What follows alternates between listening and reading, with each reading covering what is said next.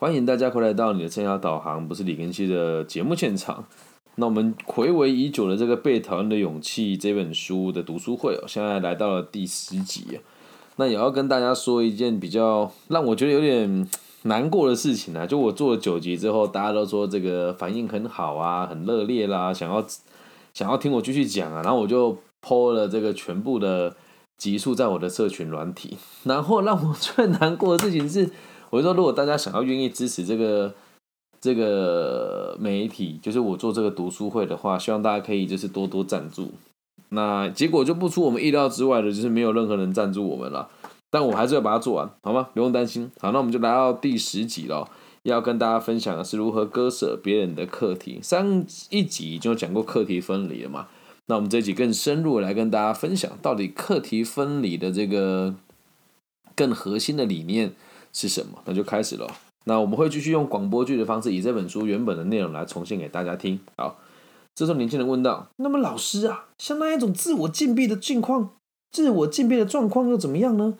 就像那一种类似我朋友那样子的情形，难道你连这样都要说课题分离，不要介入干涉和父母没关系吗？”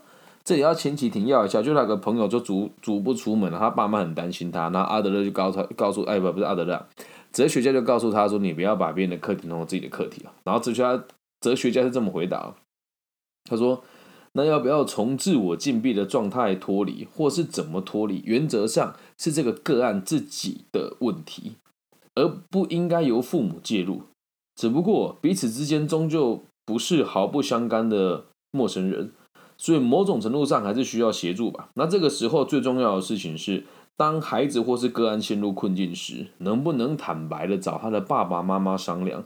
彼此之间能不能从平等或者是这种平常就建立的关系，互相信任，进而沟通呢？然后年轻人就要问哦，那假如今天自我禁闭的人是老师你自己的儿子，你会怎么做呢？请你不要以哲学家的身份，或是以呃不要以哲学家的身份，或是以这种空泛的言论来回答。希望你用为人父母的立场来回答这个问题啊。然后哲学家就说了。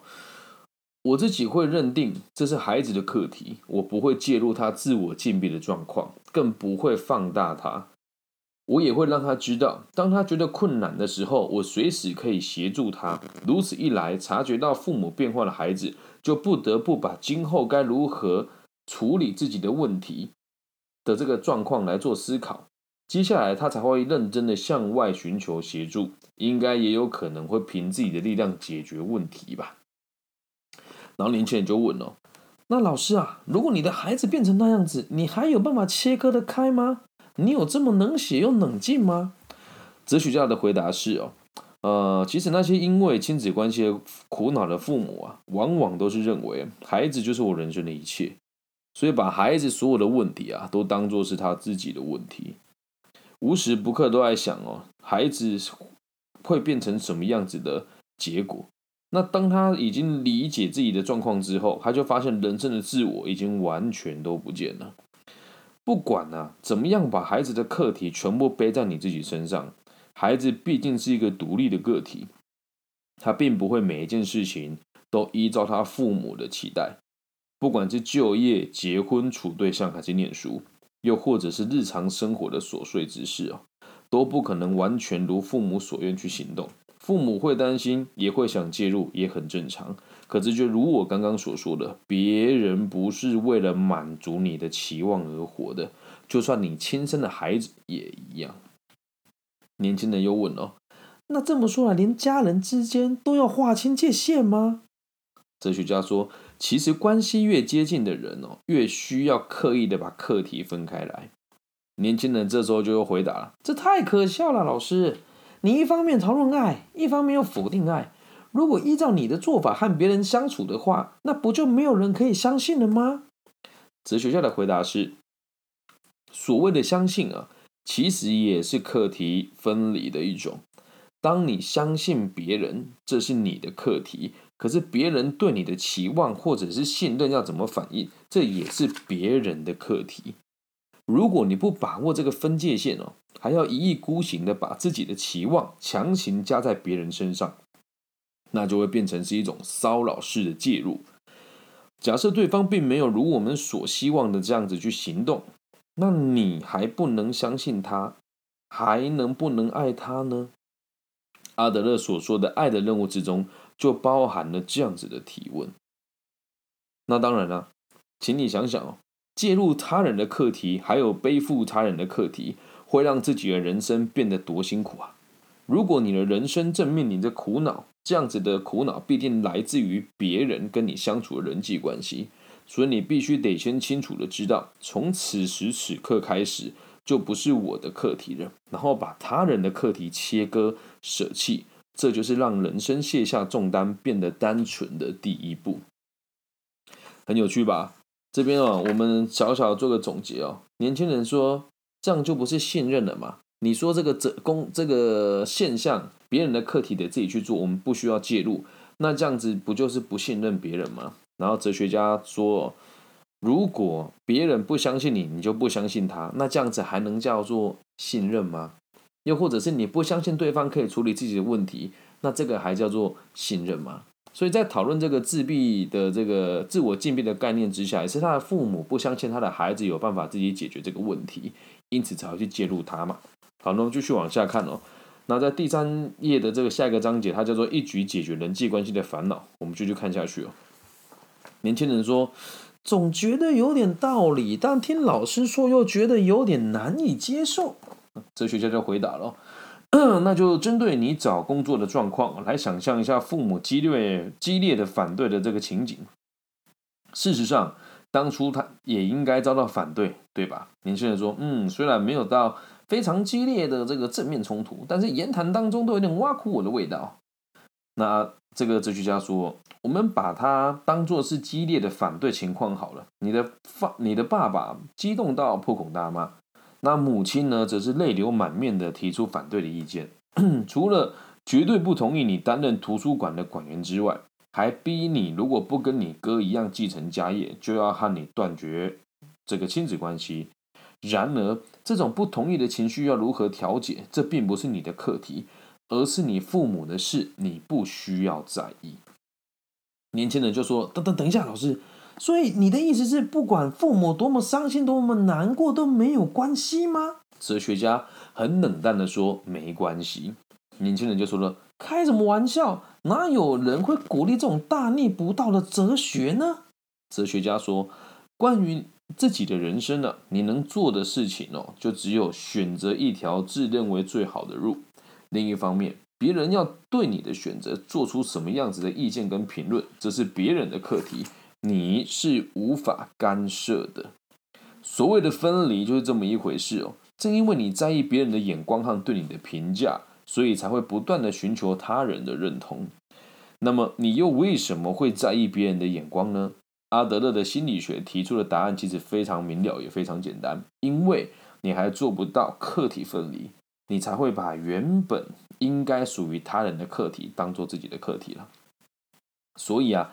请你去回想一下之前我们的对话当中，一个老太太说过：“会在意你的长相的人只有你自己的这一句话，直接点出了课题分离的重点。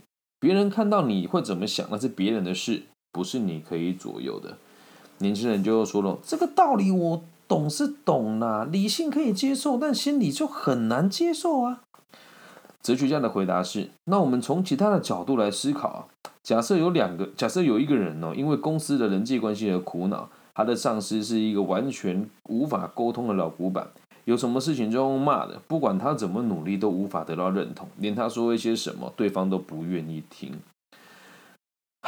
可是呢，获得上司认同的这件事情呢，是你应该优先考量的工作吗？所谓的工作，应该不是只受到公司的朋友、呃公司的同事的欢迎吧？既然你的上司不喜欢你，就会有千百万种的理由挑剔你，欲加之罪，何患无辞？那就没有必要一直主动靠过去了。那年轻人就说：“理论上是这样说没错啦，不过他是我的上司，哎，被直属上司疏远，那工作怎么做得好呢？”哲学家说：“因为你的上司对你冷眼相待，所以就没有办法好好的工作。”这一句话就是阿德勒所谓的谎言，会变成是我的工作做不好，都是因为那位上司。会这么说的人哦，就是把上司当做工作不顺利的借口，就像那个有脸红恐惧症的女生一样，说，呃，就是把这个讨厌的上司对你来讲，讨厌上司这件事情就会变成有存在的必要，你就有借口。要是没有这个上司，我的工作就会很顺利，这就是借口了。年轻人就说：“不，老师，你应该不知道我和上司的关系吧？不要讲的这么简单的推测，这很不公平。”哎，那哲学家的回答是：“哦，这关系到阿德勒心理的根心理学的根本理论哦。你这么生气的话，就什么也听不进去了。因为有那样子的上司，所以我无法工作。这完全是决定论的观点。”如果是目的论了，我们就会想成，因为我不想工作，所以我讨厌了这个上司，或者是我编造了一个讨厌上司的故事。因为我不想承认自己办不到，所以让自己有一个讨人厌的上司。年轻人说：“以老师你最精通的目的论来看，是这样没有错了。但是我状况不一样啊，每一个都会，每一个人都说他自己不一样嘛。那我们看哲学家怎么回答，他说。”嗯，如果你已经可以做到课题分离哦，那情况会怎么样呢？让我讲给你听哦。不论上司怎么样的骂你、刁难你、羞辱你、把你按在地上摩擦，那都不是我的课题。不合情理的这种情绪啊，是你的上司自己必须得处理的。你不必向他靠拢，也不必讨好他，更不用卑躬屈膝、低声下气。你要做的事情是坦诚的处理自己的课题。不对自己的人生说谎。如果你已经确实理解，你就知道我在讲什么了。那这时候啊，这个哲学家继续说了：我们大家啊，都因为人际关系而受苦。或许你啊，因为和父母和兄长之间的关系，又或者是和工作上的这个人际的关系哦，都会有产生不一样的苦楚嘛。那我还记得上一次你曾经说过，希望有更具体的对策。而我的提议是这样子哦。希望你先想想看，这是谁的课题，然后把课题切割分离，冷静的把你的界限划清楚，知道什么是自己的事，知道什么是别人的事。接下来啊，不要介入别人的课题，也不要让任何人介入你的课题。这就是具体且隐含着某种可能性，能让人际关系上的苦恼为之一变啊。也就是说，只有阿德勒的想法。才有办法让你离开这个泥沼。然后年轻人就说了：“哦，老师啊，你今天一直讨论自由的目的，好像渐渐浮现出来了耶。”好，然后哲学家就说了：“那我们现在来讨论什么叫做自由。”年轻人又问了：“听起来懂课题分离，并且实行之后，人际关系就会改变，对吧？理论上，我认为课题分离的想法很正确。别人怎么看我是别人的事。”那我无能为力吧，我能做的就只有不对自己的人生说谎，尽可能的做改变。可是，请你想一想哦，在伦理上或道德上，这样子的做法正确吗？把自己和他人划分的那么清楚，那不就是变成我们要拒绝每一个关心我们的人吗？难道这不是践踏别人的好意吗？这时候哲学家就说：“你有没有听过亚历山大这个人？”亚历山大那时候发生一件事情，就是有一个传说说他要解开一个绳结，然后呢解开绳结的人就可以当上全亚洲之王。啊，然后他当时呢，大家都是把绳结，大大家的意思都是我要用手把这个绳结打开嘛。但是亚历山大却一上去之后就拿他的刀把那个绳结直接切开哦。那这个切开他说我也是打开了这个绳结，只用的方式是切断。阿德哎，这个哲学家是用这样子的方式。来跟年轻人做论述哦，然后哲学家就说了，这种错综复杂的绳结啊，就像人际关系的羁绊一样，所以我们用老套的方式打开它很困难，必须用一些新的手法来切断它。所以每当我在说明课题分离的时候，总是会想起这个故事，拿起刀来把它切断，不要用过去的想法来限制你现在的逻辑哦。然后年轻人就追问哦，老师，那我不客气的问你一句哦，不是每个人都可以成为亚历山大啊？他斩断绳结的这个传言哦，就是因为没有人做做得到，才会被人家拿来传送的吧？那课题分离也一样啊，明明知道要这么做，可是我们却做不到。如果把每一个人的牵连都切断了，那不就会让我们变得孤立了吗？那你这样不就是完全忽略了人类的情感？用这样子的方式，怎么建立起人际关系呢？而且这么说也很正确啊。其实哲学家的回答就变成这样子，他说还是可以建立的。课题分离并不是人际关系的这个终极目标，不如说它是一个入口。比方说，你看书的时候，要是把书拿得太近，就什么都看不见了；拿得太远，也什么都看不到。这跟人际关系是一样的嘛。所以啊，当父母在骂小孩子的时候，两颗心就会逐渐疏远。那这么一来，孩子就不会找父母商量事情，父母也无法提供相对应的帮助。因此，要保持一个适当的距离，在一个那一种手伸得到就摸得到的这个距离哦，却不介入或干涉对方，这是很重要的。连亲子关系也都是要保持课题分离哦。那刚才你提到，如果我们这么做可能会践踏别人的好意啊，其实是一种受回报束缚的想法。也就是当你觉得别人为我们做些什么的时候，就算不是发自内心的，我们也必须得加以回报。这种想法与其说是报答，还不如说是受回报的观念限制而已哦。不管对方做了什么，决定要不要给对方回报的人还是你自己哦。所以，当回报这个事情存在于人际关系的基础上，就会产生了一种贪念。什么贪念呢？我给了你这么多，你也应该要给我这么多的心情。那当然了，这是跟课题分离差距很大的想法。我们既不能要求回报，也不能受他束缚。其实有时候也会遇到不需要课题分离，甚至是介入对方课题反而比较轻松的例子哦。就像我们在照顾孩子的时候，如果你孩子不会绑鞋带，你赶着要出门，你等他绑好再带他出门，其实还要很长的时间。但是如果你亲自帮他绑好的话，只要三分钟、五分钟，哎，只要三秒钟、五秒钟就可以解决了。所以阿德勒博士一再强调，没有没有学会面对困难的孩子，将会闪躲一切的困难。啊，听起来很冷酷无情啊！可是你去想，当亚历山大斩断绳结的时候，也有人会这么想啊，绳结必须用手来解开。当亚历山大用刀子来斩断他是不对的，他他的意思，他亚历山大当然这么做，他那个故事是说这样子是完全违反了神的旨意。但是在我们这个故事当中，只要跟大家讲哦，就是因为有突破性的思考，所以你才办法去看到突破性的结果嘛。那这个哲学家也表示啊，其实阿德勒的心理学当中啊。是有这么一个与尝试对立的这个面相啊，例如哦，否定原因论、否定创伤、采用目的论，认为人类的所有的烦恼都来自于人际关系，还有不寻求客、不寻求认同以及课题分离等等，这都是和尝试对立的。这时候年轻人说，这时候年轻人就说，我做不到这样子的想法，谁做得到呢？接下来我们要讨论这个，就是让你真正的自由，听清楚了，这段很重要。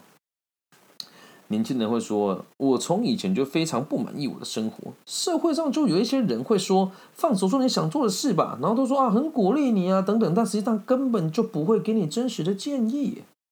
那他就给你一些非常无聊的建议，比如说什么，哎，去读某一间学校就能够发大财啊，找个稳定的工作啊，然后考个这个公务人员考试等等等等的啊。所以就是人家这么讲很简单呢，跟我们跟我们说什么放手去做那种不负责任的话，我觉得都不切实际嘛。”所以老师啊，你可能也会用一副这个好朋友的表情跟我说：“做你自己想做的事吧。”但是你到时候又会跟人家讲说：“啊，你不认真是你的事，这不是我的课题。”那这样子叫课题分离吗？这根本就是残酷对人吧。然后哲学家就说了：“嗯，看来你的心情不大冷静哦。总之啊，某种程度上你是希望有人介入你，别让，然后想让别人决定你的道路，对吗？”然后年轻人说。或许是这样吧，嗯，要判断别人对我有什么期望，希望我扮演什么角色，其实没那么困难。但如果自己想了，就很难呢。所以，老师，如果你认为每个人都有明确的目标或梦想，那就太夸张了，并不是每个人都这么杰出的。老师，您这都不晓得吗？哲学家说。嗯，确实哦，满足他人的期望过日子应该很轻松吧？因为你的将来人生都托付给别人，就不用帮你，就不用为你自己负责啊，所以你就不用直接面对生活该怎么办，对吧？年轻人就说：“对啦，就是因为这样了，所以我才会寻求别人的认同嘛。”老师，你提到刚刚有关于神的那个部分哦，在大部分都相信有神的时代里面哦，都以神在看着我们，然后为我们制定出自律的规范。因为只要有神的认可，就不需要别人的认同。可是这种时代早就过去了，所以只有依赖别人在意我来规范自己，才能够真正的融入生活。这就是我的目标啊！哲学家就说：“那到底还是要选择别人的认同，还是要选择没有别人认同的自由呢？这是很重要的问题哦。我们一起来思考，在别人在意的眼光啊，在意别人的眼光，看别人的脸色过日子。”为了现实，为了实现别人的期望而生活，这真的是自由吗？为什么要选择这种不自由的方式呢？你一直在说认同的需求这件事，换句话说，你应该是不希望有任何人讨厌你吧？年轻人就说了：“谁会想被讨厌呢？”哲学家回答：“没错。”确实不会有任何一个人想被别人讨厌，但请你去想一想，为了不被人家讨厌，那该怎么做呢？就是随时的去迎合别人。如果你身边有十个人，你就要向这十个人宣誓效忠。你要怎么做才不会被讨厌？可是这有一个很大的矛盾点在等着你哦，因为一心不希望自己被讨厌，同时向十个人不停的这个讨好，就会陷入这个民粹主义一样啊，连。办不到的事情也会答应别人办得到，连无法承担的责任也会揽在自己身上。不用说了，这样子的谎言很快就会被传被拆穿，很快的你就会失去别人对你的信用，于是就习惯了对自己跟对别人都不诚实的生活方式。把课题分离哦，这个并不是以自你要先知道一件事情啊，这个逻辑这样，课题分离啊，并不是以自我为中心，懂吗？父母强迫孩子用功读书，连出路和结婚对象都有意见，没有什么做法比这种父母还要更自我了。所以没有理由不让孩子随着自己的喜好过事情。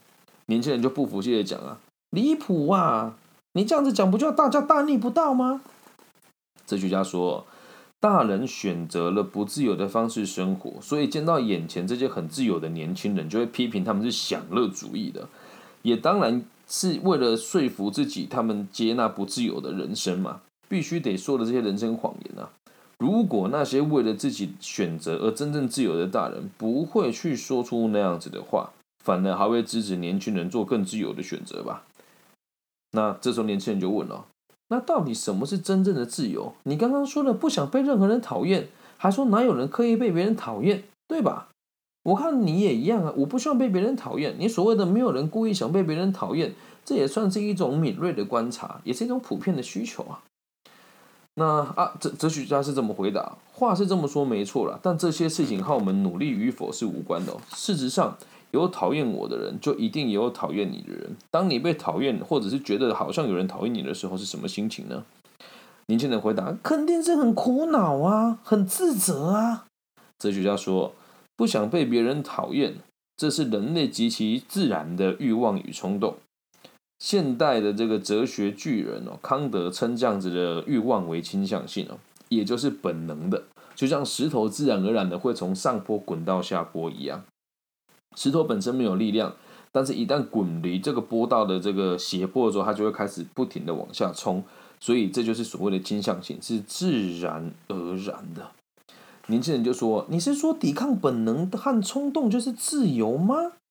啊，那这个哲学家的回答是这样：如果我一再提到阿德勒的心理学认为一切的烦恼都来自于人际关系，所以我们希望由人际关系中解放，寻求自由。但是要在宇宙中自己一个人生活是不可能的。说到这里哦，对于所谓的自由是什么，已经有了结论喽。年轻人回答：“是什么？我怎么不知道呢？”哲学家说。所谓的自由，就是被别人讨厌。有人讨厌你，那正是你行使自由和让自己生活自在的证据，是依照自己生活方针过日子的标记。被讨厌很确实很难过，可以的话，还是希望不想被任何人讨厌，去满足每个人的需求。但如此一来，你就会变得汲汲营营，不止非常的不自由，同时也是不可能的事。想要真正的自由，就要付出代价。为了人际关系上的自由，就必须得付出代价，也就是被别人讨厌。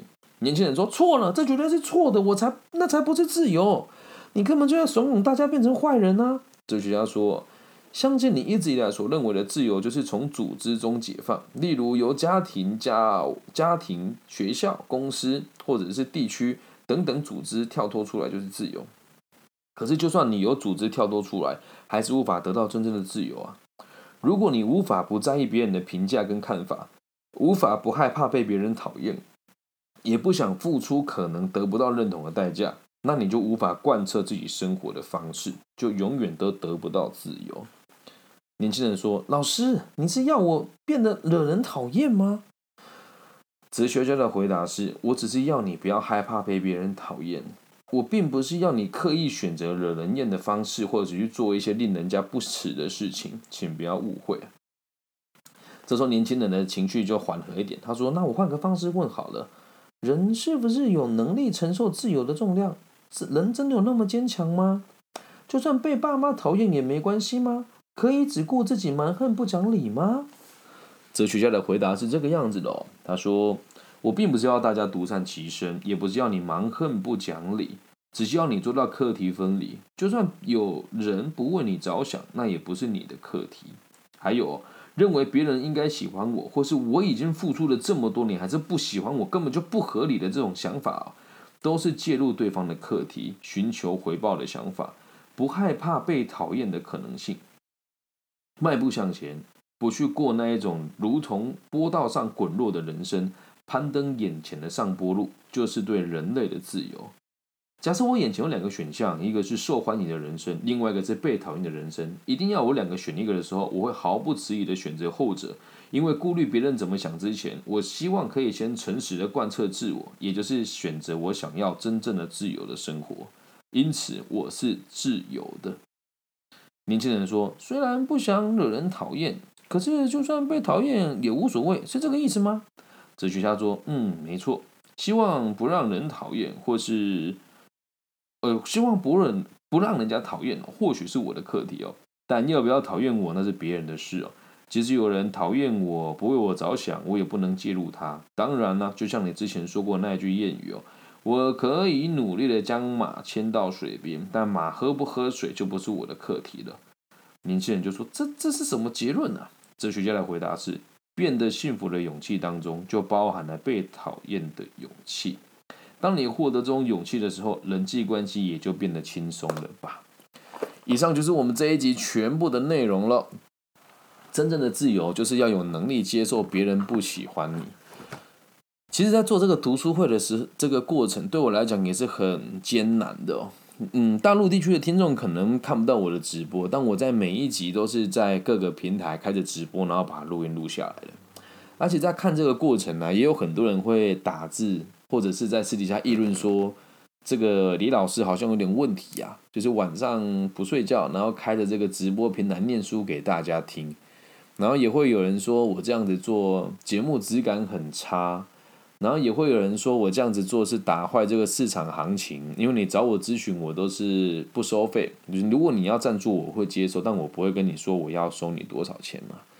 而且在我这么这样子的进行状况之下，我是认为你跟我谈完天有用，你想要付钱给我，我接受。但在你认为有用之前，我绝对不会跟你收费。光是这一点就会让所有的同行老师都非常厌恶我了。因为同行老师都是一定要先收了钱，他才愿意开口。那你说他们为什么得这么做呢？很有可能是因为觉得自己没有能力解决你的问题，所以都要有被讨厌的勇气啊。那前阵子我也帮我的这个女儿啊一起做了一档节目。那当时呢，我们先做的第一个版本是给他们的同学听的，所以就用了他的本名。那后来我们做另外一个版本呢，是为了能够让它在元宇宙的这个 Pocket 世界流动，所以呢就把这个声的名字名字剪掉。那这时候就发生了两个不同两个不同派别的人问我说：“你这样子做，把你女儿的名字公开，你就是不负责任的父亲，是想要拿你女儿炒话题。”于是我就想说：“哎，他讲的有点道理啊！”我就把我女儿的这个名字剪掉了。然后呢，当我把我女儿的名字剪掉了之后呢，就有另外一个另外一群人说：“你这个就是这个，哎，不敢让你女儿真实表达自我，你完完全全的都不完，你是为了符合别人的需求而而删除掉她的名字啊，所以你怎么做都不可能有人百分之百的喜欢你啊，能够理解吧？那其实我今天也觉得有点挫折啊，我一个好朋友的妹妹失恋了，然后我就想说，我带他们去吃饭。”那我觉得我自己算大方的人吧，就吃饭大部分都是我会选择买单，然后我只是问他说：“那你有什么想法吗？你接下来因为也也认识一阵子了嘛，说那你这个会不会担心啊？有没有想要做商管类型的工作啊？就是他工作上也不是很顺利，然后他就哭了，然后哭了之后，我当时想说：哇，我我我做错什么？我问的问题也没有很尖锐，说什么你活该失恋啊，或是你工作没前途啊，没有啊。然后就，然后他的姐姐就我这好朋友就跟我讲说，你看呐，你就是这样都不懂别人的情绪等等等等的。所以我在这此时当下，我也觉得我也没有情绪。如果不懂得课题分离，我会觉得说我请你们吃饭，而且我还先来排队，然后还先挪开了我会议的时间，然后我。我认为这样会让大家开心一点，但别人说你看就是不了解我们啊，讲话就是那么尖酸又刻薄啊。但我也没有因为这样要特别讨好他，就说买什么东西给他，或者是当下我就生气了，因为他选不选择接受你的建议是他的事情嘛。那他愿意跟你吃饭，就代表他觉得哎，跟你吃吃饭可能会开心一点，对。但他没有想到你会跟他解决他的这个课题。那我在那个此时此刻的当下来，你如果听到这边呢，你认为你失恋的时候有一个。呃，你平常会往来，经济能力比你好很多人请你吃饭，然后吃饭之后问你说你有什么打算吗？然后你还好吗？然后会问说那你有没有打算换个领域做做看？你会觉得很烦的，你帮我打很烦，觉得不会的帮我打不会，然后你就会发现哦，应该是五五波啦。有的人会觉得很烦，有的人觉得不会。可是你去想啊，如果觉得很烦的人，他就会讨厌我啊；那如果觉得不会的人，他就不会讨厌我啊。那如果我。因为有人讨厌我，我就不去做这种关心别人的动作，那不就对下一个要接受我帮助的人不公平吗？所以当我提出了这个邀约之后，对方如果不愿意接受，我会说好，那没有关系，我们继续吃饭吧。嗯，所以我就继续吃饭了。现在现场直播有人说不会，然后有人跟我说晚安，嗨，晚安，你好。但这个都是你你的感觉，我也不能介入。你如果不会，我就会协助你嘛。然后两位朋友说不会。对，但是有有的人就会嘛，然后当下他也哭了，他哭了之后，周遭的朋友也不知所措。对，四位同学说不会，但是这个就是你们呐，对吧？你们不会，因为你们听我的节目嘛。那我这个朋友的妹妹平常也不听我的节目嘛，她只知道哦，这个人过得还不错，然后蛮蛮热情的，蛮大方的这样子。所以我也不能因为她这个哭泣或者表达她的不满，我就认为她讨厌我啊。懂吗？所以真正的自由，像我这样就很自由啊。连我原本晚上还想要在时间挪开，因为我想要先去，本来还要先去东海把论文的事情讨论完，然后再开车回来和我的朋友他们一起出去。但后来想一想，觉得嗯，好像也没这个必要了，所以我就又返回家里，然后调整一下我自己的行程。所以绝对不要活在别人的期望里面了。我们当老师也是一样啊。但我这个朋友的妹妹也不会因为她。哭一次，或是反对我一次，或者是说我不想听你说话，我就不会再介入，就不会再介入他的课题。但我们的立场不是介入他，而是只是问他他需不需要被帮助而已。这样理解吗？所以这个被讨厌的勇气可以应用的范围非常的广。来到第十集了，如果大家喜欢的话，可以帮我分享、按赞、加订阅。《被讨厌的勇气》这本书，当初我看我觉得很深入，但现在看觉得它有点表浅了。那与此同时，我也一边在进行阿德勒博士的这个了解人性、阿德勒谈人性这一本书。那也希望大家可以用这关键字搜寻的方式来追寻我们的，来追踪我们的频道，就可以学到更多个体心理学方面的知识了。以上就是这一集全部的内容喽，希望大家喜欢。那大陆地区的朋友记得帮我分享、按赞加订阅。那台湾跟其他地区的朋友，我觉得我现在已经没有那么的在意了，流量很高，但是排名永远都拉不上来。然后大家也都评分就也都不评分了吧，所以我们现在的流量也一直卡在那个地方，所以希望大家也可以帮我分享、按赞加订阅。那其实前几天我听到人家跟我说，你每天开直播，我觉得很烦，所以我停了两三天之后，就觉得嗯，又加上这一集要被讨厌的勇气，所以你放心，我会继续播。你不喜欢就退追踪吧。诶，这是我想做的事啊。那你看这件事情，我也没有讨厌他，那我继续播，他会不会讨厌我？有可能，那我们就不能当朋友了。那还是他的选择啊，不会因此就觉得不开心。好，以上就这集全部内容，希望大家喜欢喽。跟上我们的读书会的脚步，我相信对你人生会有很大的改变。那最后的最后，也希望你找一个让你舒服的角落，然后祝福这个频道的每一个听众朋友，包含你，包含我，散落在这个全世界的不同的地方，都给平安、健康、顺心。我爱你们，希望我们的节目的存在可以给这个社会更多稳定的可能性。拜拜。